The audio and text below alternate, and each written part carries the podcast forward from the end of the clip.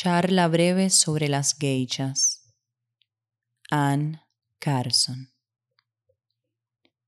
La cuestión de las geishas y el sexo siempre ha sido complicada. Algunas sí y otras no. De hecho, como sabrán, las primeras geishas eran hombres, bufones y percusionistas. Su riesgoso tamborileo hacía reír a los huéspedes. Pero para 1780, geisha ya era sinónimo de mujer y el negocio glamuroso de las casas de té era controlado por el gobierno. Algunas geishas eran artistas y se llamaban a sí mismas blancas.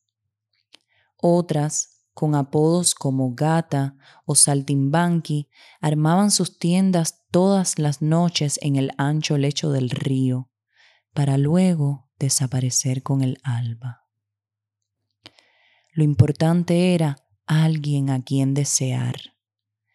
Por más que la colcha fuera larga, o la noche demasiado larga, o que te tocara este o aquel lugar para dormir, alguien a quien esperar hasta que viene y el pasto se agita y trae un tomate sobre la palma de la mano.